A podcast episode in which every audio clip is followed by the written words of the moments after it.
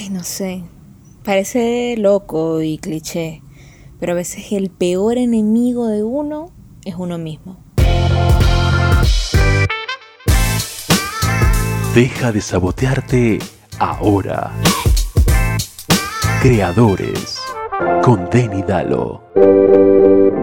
Bienvenidos a un nuevo episodio de Creadores. Eh, les habla arroba Denidalo de Niris Daza. Em, agradeciéndoles por supuesto que estén escuchándome, que estén aquí dedicándose unos minutos a su creatividad, a lo que les gusta, a conectarse con, no sé, ideas que posiblemente resuenen para ustedes. Hoy tengo un episodio bien especial, pero antes de contarles bien cuál es el tema del episodio, eh, les quiero contar una anécdota que, no sé, a veces cuando la recreo nuevamente en mi mente me parece muy loco porque yo cuando tengo esos momentos de conciencia y, bueno, voy a esos momentos que me pasaron y digo, Dios mío, yo de verdad dije eso, bitch. Pero hace pocos días, hace, bueno, mentira, hace pocos días, no, hace unos, no sé, un mes atrás posiblemente, tuve una conversación con mi jefe, em, bueno, de estos one-on-one donde uno pues habla del trabajo y dice qué les ha parecido o qué cosas nuevas eh, traes en mente o bueno, un feedback general quizás de lo que has venido haciendo. Y mi jefe em, pues me dio un feedback maravilloso donde me dijo muchas cosas lindas, ¿no? De mi trabajo, eh, me dijo pues que era muy buena creativa, que le parecía que yo hacía un trabajo increíble, en fin, me da risa porque hasta verbalizarlo me cuesta. Y eh, mi respuesta ante su discurso fue primero corporalmente retraerme un poco, sonrojarme y decirle, ay, tampoco es para tanto. Pero genuinamente lo dije porque realmente yo creo que no es para tanto. Y por eso en el episodio de hoy yo les quiero hablar de algo que me está matando, que me atormenta, que nos atormenta a todos, especialmente a los creativos, porque bueno, digamos que en este momento, bueno, de hace un rato ya también para acá, pero desde hace un buen rato se ha hablado del síndrome del impostor. Y cómo jode ese fucking impostor que nos quiebra, que nos dice que no estamos haciendo las cosas bien, que quizás no somos los lo que la gente piensa y bueno, hoy quiero como desglosarlo, aunque ya se ha hablado mucho del síndrome del impostor, pero yo no quería perder la oportunidad porque precisamente eh, a, nivel personal yo he estado viviendo mucho o lo he estado sintiendo mucho eh, cómo me ataca en, momentos, los, momentos menos oportunos. Yo usualmente como profesional soy una mujer muy segura de lo que hago y bueno, cuando me toca presentar mis ideas o defenderlas o ejecutarlas o gestionarlas, soy muy segura de mí. Pero basta que una persona me reconozca eso y la desconexión que yo tengo con el reconocimiento es tan grande que me genera incomodidad. Es como, ya, por favor, cállate. No me digas eso, no me gusta. O sea, es tan grande que no me gusta ni siquiera contar las cosas que hago. A veces digamos que por mera necesidad también de, conectar, de hacer networking, de, de, que la gente me identifique con algo, porque finalmente también, además de escribir, trabajo como consultora y bueno, mi trabajo, mi trabajo normal, que es como, como escritora en, en Warner, pues digamos que eso no lo requiere tanto, pero como consultora, pues obviamente tengo que contar lo que sé hacer para, para tener a quienes consultar. Y me cuesta mucho llegar a ese punto porque tengo que decir las cosas que he hecho. Y genuinamente a mí me cuesta mucho. Porque siento que estoy como, no sé, como, como engañando a alguien, como, como hablando demasiado de mí, como diciendo, ay, marica, tampoco es para tanto. O sea, ah, sí, normal, trabajas, trabajas en esto, has hecho esto, has hecho, ah, no sé, creado tales campañas o hecho X cosas. Y siempre tiendo como a disminuir mucho lo que soy o lo que hago o las capacidades que tengo. Y eso es terrible porque es injusto para con nosotros y obviamente, eh, no sé, es algo que deberíamos como estudiarlo. A mí me afecta muchísimo y últimamente me afecta más porque estoy haciendo más cosas y tengo como más exposición, entonces ¡ah! me da cringe. Pero yo comencé como a investigar un poco, también para contarles a ustedes en este episodio, eh, qué es, ¿no? Porque cuando decimos síndrome, pues bueno, no sé si ustedes también, pero yo pienso mucho como en una enfermedad, como, no sé, una cosa como decir la depresión, la ansiedad, como algo realmente clínico. Y em, me encontré con mucha información que me pareció interesante, como por ejemplo que el síndrome del impostor o el término del síndrome del impostor fue acuñado por especialmente dos psicólogas, y esto tiene su historia, porque estas psicólogas creían que el síndrome del impostor era algo que solamente aludía a las mujeres. Eh, o por lo menos así se había verbalizado, ¿no? Estas dos psicólogas clínicas lo descubrieron o lo acuñaron, mejor dicho, en 1978. Ellas se llamaban Pauline Y Suzanne Ames, no sé cómo se pronuncia su apellido. Después de llevar años trabajando con mujeres que llevaban pues un historial de gran éxito académico, laboral y que bueno, paradójicamente estas mujeres no se describían a sí mismas como exitosas y vivían constantemente pues con una sensación de falsedad. Si ustedes no tenían idea de qué era el síndrome del impostor, yo le voy a dar algunos síntomas que a lo mejor van a sentir, no sé, como empatía con esto. Por ejemplo, eh, la sensación permanente de que uno está siendo un falso en términos intelectuales, ¿no? Eh, y que además de que esa falsedad en algún momento va a ser descubierta, como que yo estoy trabajando, no sé, escribiendo para Warner, pero que en algún momento mi jefe va a saber que yo no soy una escritora de verdad porque, no sé, no me sé algo de morfosintaxis, entonces ya no soy una escritora real y soy una porquería, básicamente. O por ejemplo, otro síntoma puede ser esa sensación recurrente eh, de que los demás van a pensar que yo quizás puedo saber mucho de un tema, pero yo pienso en mi cabeza que en realidad yo no sé tanto. Me da miedo que se den cuenta que no sé. Y eso es absurdo, eso es una visión de uno mismo que de forma introspectiva te destruye porque quién dice que tú no lo sabes si has recorrido un camino, sabes que puedes resolver alguna situación eh, según tu experiencia, eh, si eres un, no sé, creativo, pues también sabes que puedes resolver ciertos, tener ciertas soluciones creativas con base a todo lo que has vivido. Entonces esa, esa sensación todo el tiempo de que la gente piensa que tú eres algo, pero tú en el fondo sabes que no eres eso porque te lo repites. Eso es otro de los síntomas más evidentes del síndrome del impostor. Hay otra que a mí me, me, me sonó muchísimo y bueno, digamos que en pandemia mucha gente lo sufrió y bueno, mucha gente todo el tiempo lo está sufriendo y es la hiperdedicación, la hiperdedicación a las tareas en el ámbito en el que las personas se desempeñan. Por ejemplo, no sé, si escribes, entonces estás escribiendo demasiado, demasiado, demasiado, porque eso te va a llevar a una forma de tratar de evitar la sensación, sabes, temida, que es una sensación muy fantasiosa, no es una sensación real, de que te van a descubrir en tu baja calidad intelectual. Les confieso que esto, esto es muy yo.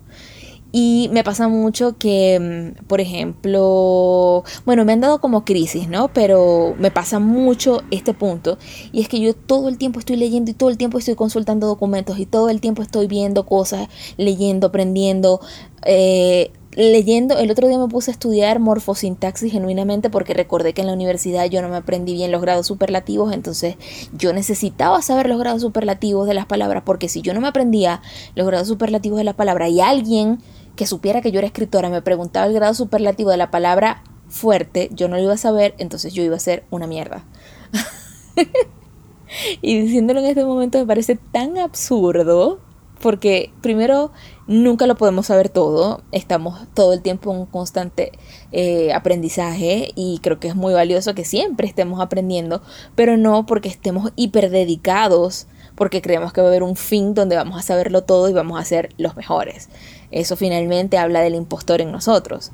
Y un último síntoma que les quería mencionar es que eh, las personas que sufren de síndrome del impostor tienden a ser personas muy autoexigentes, tremendamente responsables, porque desde su punto de vista hay que hacer lo que sea posible para evitar que se descubra que están siendo unos falsos intelectualmente hablando o que van a llegar a perder el reconocimiento que tienen en el campo profesional, en el campo familiar. Entonces están constantemente viviendo en esa idea y por eso es necesario todo el tiempo eh, mantenerse despiertos, estudiar, eh, aprender, qué sé yo.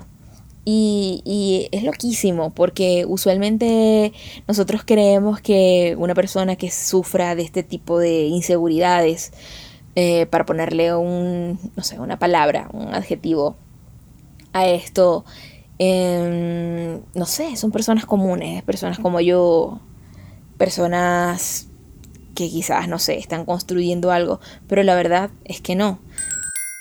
Vamos a ver si triunfo. Hola. Yo tengo que hacerte una pregunta.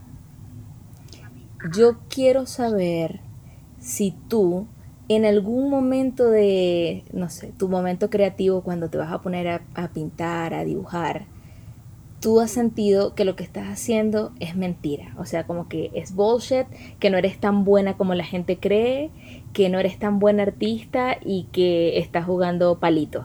Sí, pero creo que estoy empezando a salir de esa... Yo creo que todo, todo artista y todo diseñador y toda persona que está en el mundo creativo pasa por esa situación sin embargo, tienes que de verdad llegar a un momento y un punto en donde tú no puedes seguirte comparando, porque ese es el principal problema cuando te comparas. Te comparas con otro artista, te comparas con otro escritor, te comparas con otro músico. Entonces, las comparaciones limitan a las personas, lo que yo veo. Este, al mismo tiempo, como que hay que romper un bloque porque el artista es un ser único y especial y cada artista pasa por diferentes transiciones y momentos que hacen que la persona sea eso, un ente eh, único en, todos los aspectos. Entonces como que no podemos seguir alimentando ese síndrome del impostor, seguir hablando de él de la manera como hablamos eh, sin buscar los verdaderos denominadores de dónde viene. Entonces como que yo este año decidí como decir, sí, lo sufro de vez en cuando, pero ¿por qué y hasta cuándo va a ser eso? Eh, entonces por eso me he arriesgado en los últimos meses a hacer otras cosas. Eh, decidí salir de mi comfort zone, por ejemplo.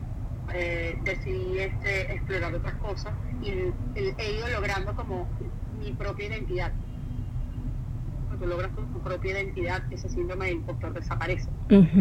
Porque lo que, lo que yo veo lo que he visto los últimos meses.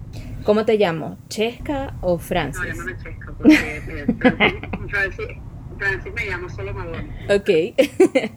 bueno, Chesca, eh, para los que no la conocen, Chesca es un personaje, me gusta pensar que es un personaje tuitero solo de frente, como en el front, pero en el back es una persona muy... Eh, digamos, especial, cargada de emociones como buen artista, es acuarelista y bueno, yo he tenido la suerte de conectar con ella Em, bueno, no solamente como creativa, sino como amiga, aprendiendo también de sus procesos.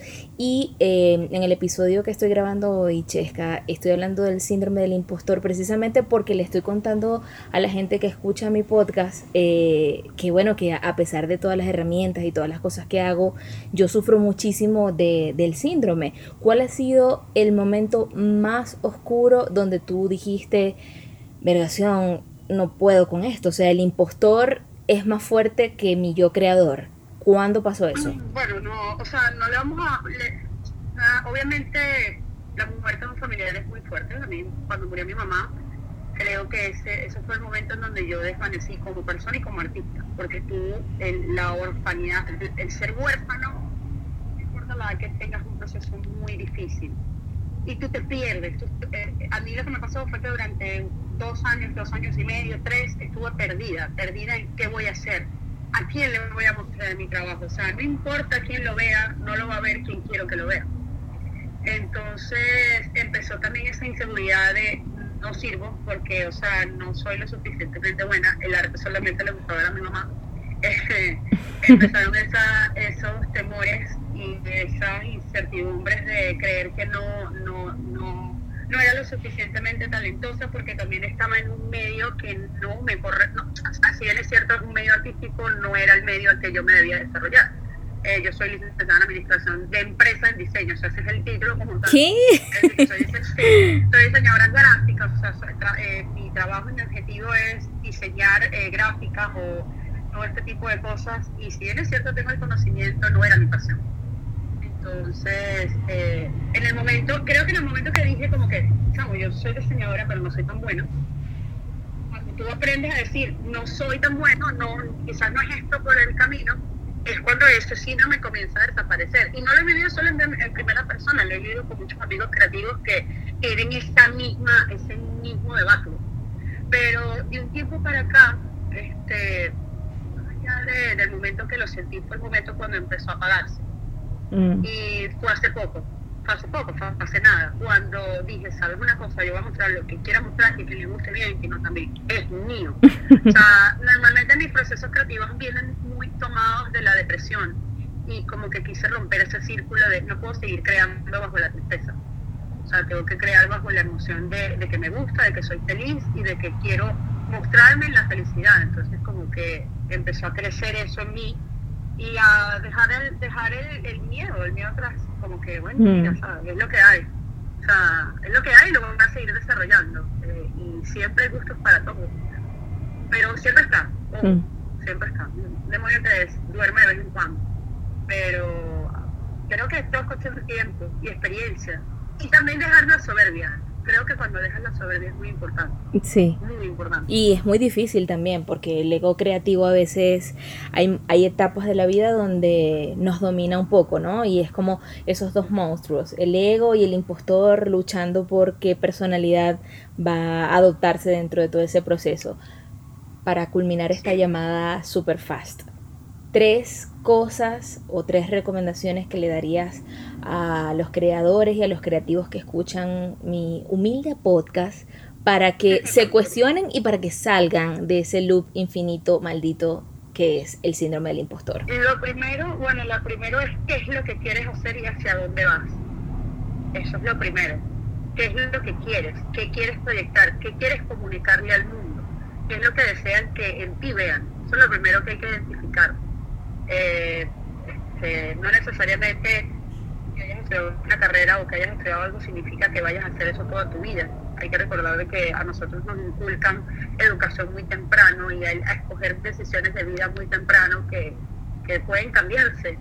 Eh, la segunda es definitivamente aprender de la experiencia de los demás. O sea, yo he aprendido profundamente a guardar mi ego en una gaveta y entender que hay gente mucho más talentosa que yo y que no hay ningún problema. Pero que lo más hermoso es que conozco gente talentosa que está dispuesta a compartir esa información conmigo y ayudarme también a ser talentosa. Entonces creo que es importante rodearse de gente que te ayuda a crecer.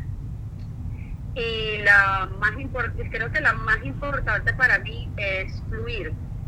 Es fluir porque hay veces que las cosas pasan por accidente, pero tienes que, tienes que permitir que la creatividad te sorprenda trabajando. O sea, Mm. no importa si metes la pata, no importa si estás en constante, y me disculpa la expresión en tu mente, por estás cagándola, sino que de- del error viene algo maravilloso y hay que aprender de que, que el error no es tan, tan dark como la gente cree.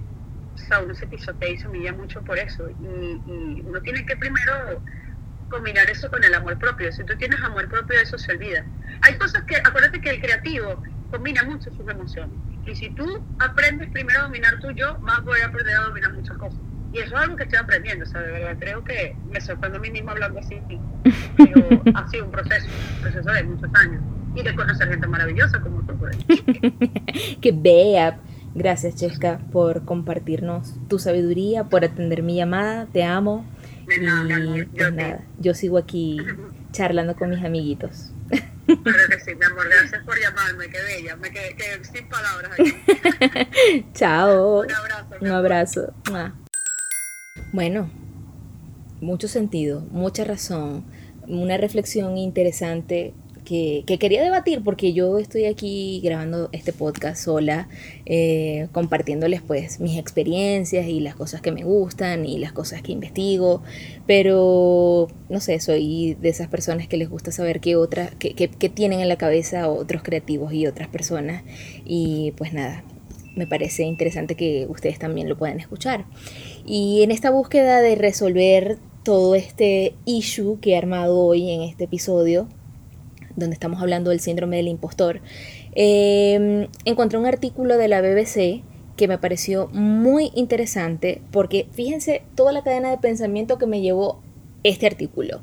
Eh, el artículo está basado pues en una, en una psicóloga, una investigadora em, que se llama Valerie Young, es una doctora. Y bueno, estoy leyendo el artículo. Eh, eh, esta, esta autora da, esta doctora da, perdón, cuatro orígenes o cuatro posibles fuentes para el síndrome del impostor y obviamente me sentí identificada de una vez con algunos. Pero estos cuatro estas cuatro posibles fuentes eh, son muy específicas. La primera es las dinámicas familiares durante la infancia. Eh, bueno, yo creo que todos, no mentira, estoy generalizando demasiado, pero bueno, buena parte de las personas hemos tenido dinámicas familiares en nuestra infancia que posiblemente pudieron haber sido distorsionadas o tóxicas o bueno, eh, particulares. Pero ella pone un ejemplo muy específico que es cuando tu hermano es el inteligente y tú eres la simpática o tienes quizás mucha presión para sacar buenas notas o padres que son exitosos y te sientes la oveja negra, que era mi caso, o sea, yo, yo, yo siempre fui mala estudiante, siempre sacaba malas notas, aunque era una niña inteligente, mm, digamos que mis habilidades eran otras y yo no era este tipo de niña que era como súper abocada a los exámenes, sino que a mí me gustaba leer y bueno, tenía un proceso diferente, pero por eso yo era catalogada como una mala estudiante y siento que este, esta fuente en específico quizás está muy conectada con mi síndrome del impostor. Otro segundo, otra posible fuente eh, son los estereotipos sexuales eh, y me llamó la atención porque habla de que el síndrome del impostor es igual de frecuente en mujeres que en hombres, aunque hasta hace poco se pensaba que ocurría principalmente en mujeres. Bueno, quizás debido a los mensajes de éxito y fracaso en la sociedad y a la presión, posiblemente, de ser madre y al mismo tiempo ser una profesional de éxito, pero esto se erradicó. Eh, mm, se sabe hoy por los especialistas que el síndrome del impostor es una cosa que le afecta a hombres y a mujeres por igual, eh, sobre todo pues personas que están dentro de carreras profesionales muy exitosas. Otra posible fuente, las diferencias salariales, em, principalmente con mujeres profesionales. E, esta autora trabaja con mujeres profesionales y asegura que la realidad de la mujer en el mundo profesional es también una causa muy grande de este síndrome. Yo recuerdo no sé si alguna vez en algún episodio conté esta anécdota, pero eh, yo tuve la fortuna de conocer a, a, una ex empresaria que trabajaba o digamos más bien no empresaria, digamos ejecutiva que trabajaba para Google Colombia y era muy, muy exitosa en su carrera dentro del mundo de las comunicaciones y ella dio una charla en un trabajo pues que tuve hace mucho tiempo. Y recuerdo que su charla me llegó muchísimo porque ella hablaba específicamente de esto, que bueno, ella digamos que en el medio de las comunicaciones tenía un cargo increíble, un poder increíble y que ella notó siempre cuando entrevistaba a personas para cargos dentro de eh, las compañías en las que ella estaba, que cuando entrevistaba a los hombres, los hombres eh, siempre como que hablaban súper bien de sus, de sus cargos y de sus trabajos y de las cosas que habían hecho y tendían a engrandecer incluso las cosas que habían hecho, mientras que las mujeres eran mucho más temerosas de asegurar que habían hecho algo eh, increíble con sus carreras. Y ella comentaba un poco esto, ¿no? De cómo nosotras quizás debíamos copiar esa actitud que ella, según su propia investigación y su expertise, veía que los hombres tenían.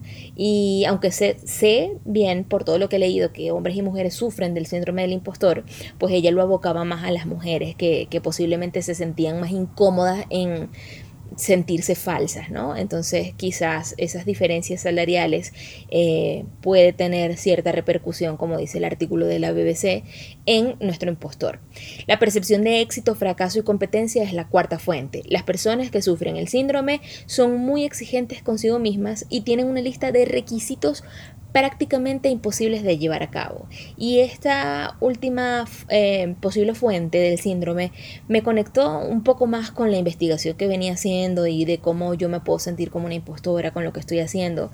Y comencé a investigar, me llevé una grata sorpresa, porque comencé a investigar a Valerie Young, eh, que es digamos, la doctora en la que se está fundamentando todo este artículo de la BBC. Y resulta que esta persona tiene una cantidad de investigaciones y de cosas que ha hecho. Tiene una página web que se llama impostorsyndrome.com.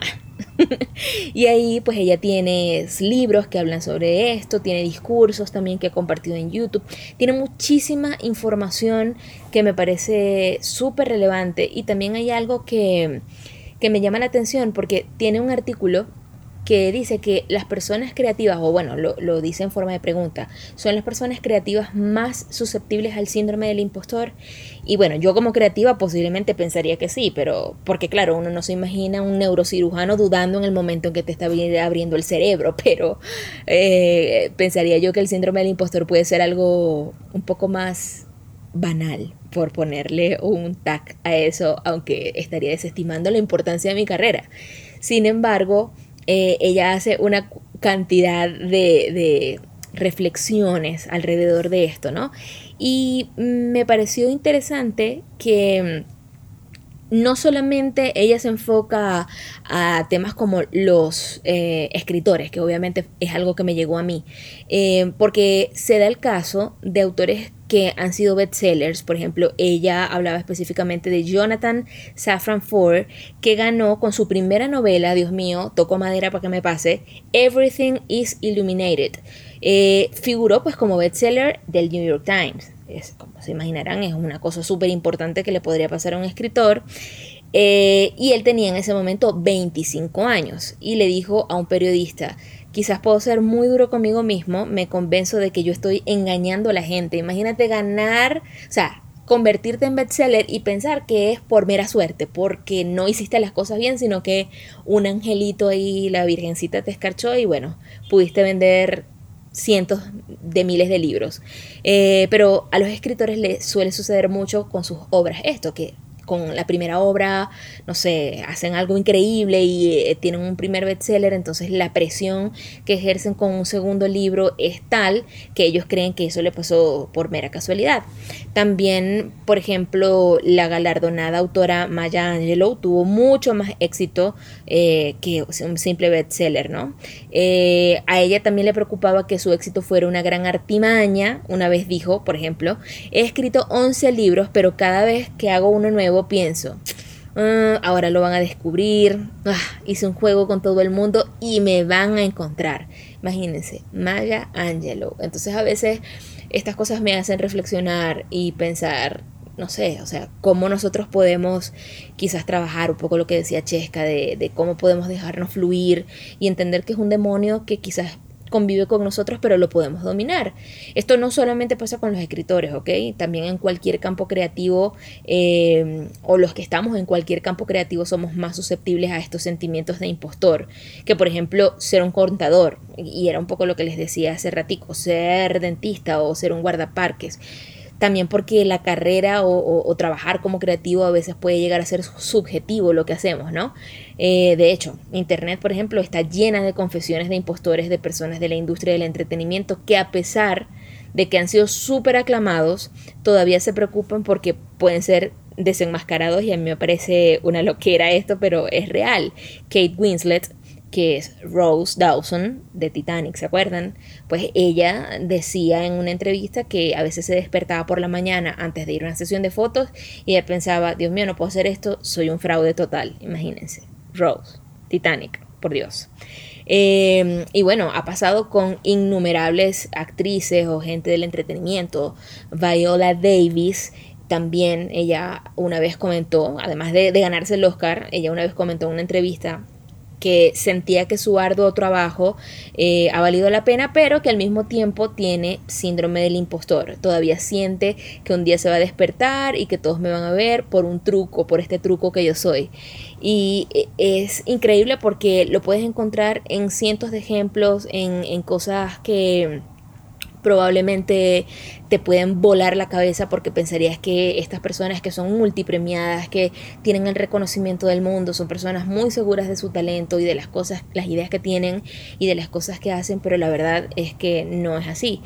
Una de las confesiones que a mí más me llamó la atención eh, fue la de Meryl Streep, donde ella también se catalogaba como una, una, mujer o una artista que sufría del síndrome del impostor. De hecho, una vez en una entrevista en el 2002, Ken Barnes le hizo a Meryl Streep una pregunta que era súper simple. Le preguntó, ¿crees que siempre actuarás? Mm, ¿Piensas? ¿Por qué alguien querría volver a verme en una película? Y no sé cómo actuar de todos modos, entonces no sé para qué estoy haciendo esto. O sea, fucking Meryl Streep.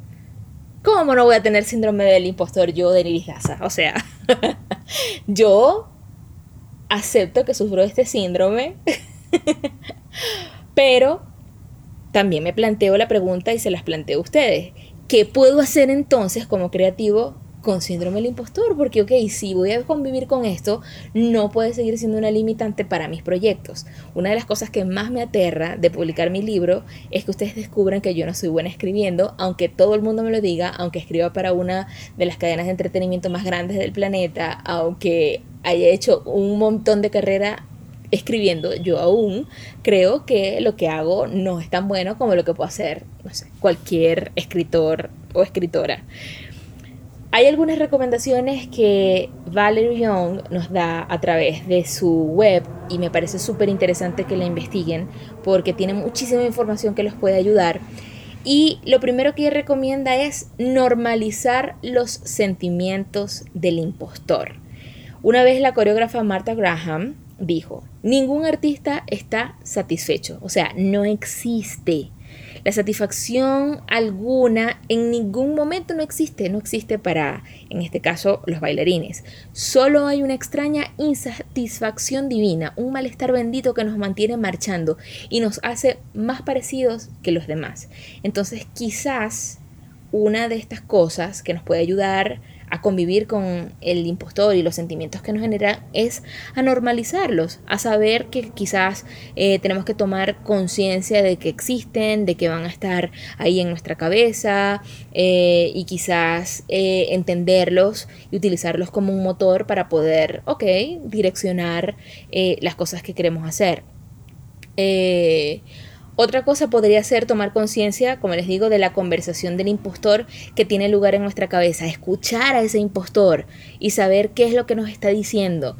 Eh, ella recomienda como enmarcarlo como lo, como lo haría un no impostor quizás hacer como un versus, ¿no? De lo que nos dice esa voz en nuestra cabeza y hacerle quizás un gran antónimo a esa idea. Por ejemplo, ¿qué pasaría si pudiera haber la retroalimentación crítica ¿ya? Nuestros haters, como una forma de cumplido. Es muy difícil porque cuando te dicen que eres un asqueroso y sabemos que cuando estamos expuestos al mundo digital a veces puede ser muy duro, pero puede ser un buen ejercicio. Eso no quiere decir que no nos vaya a doler todo lo que nos digan, pero puede ser que le encontremos la vuelta. Puede ser que te regodees ahí en tus heridas, eh, vas a pensar quizás qué pasaría si te recordaras a ti mismo que nadie cuya opinión es importante te dará una retroalimentación si no crees que eres lo suficientemente competente para usarla o lo suficientemente importante. Y de eso va un poco esta segunda idea y es, si una persona se toma el tiempo de decirte lo malo que eres es porque de alguna forma llamaste su atención y si eres malo, pues voy a utilizar el lenguaje de, de, los empleos, el lenguaje millennial y es, es porque existe una oportunidad de mejora. Entonces es un flip a la idea del impostor. Lo importante es no permitir que eso nos detenga. De hecho, esta técnica lo hizo Walter Cronkite, que mientras escribía para el periódico de su, escuela secundaria, eh, pues su confianza a los 14 años obviamente se vio súper afectada cuando su mentor lo sentó y le contó una historia que había escrito y que estaba simplemente terrible. O sea, ¿quién qué persona que escriba o que diseñe no ha sufrido de una crítica así como, mira, esto que hiciste de verdad es un asco. Ese comentario posiblemente podía haber aplastado por completo los sueños que esta persona eh, tenía de convertirse en periodista y si lo investigan se van a dar cuenta quién es. Pero en cambio, Cronkite dice mientras recogía su artículo y se dirigía a la puerta y se consolaba pensando, bueno, quizás no podría estar tan enojado conmigo, si está surgiendo formas de que quizás pueda hacerlo mejor. Y los comentarios de los haters son inevitables.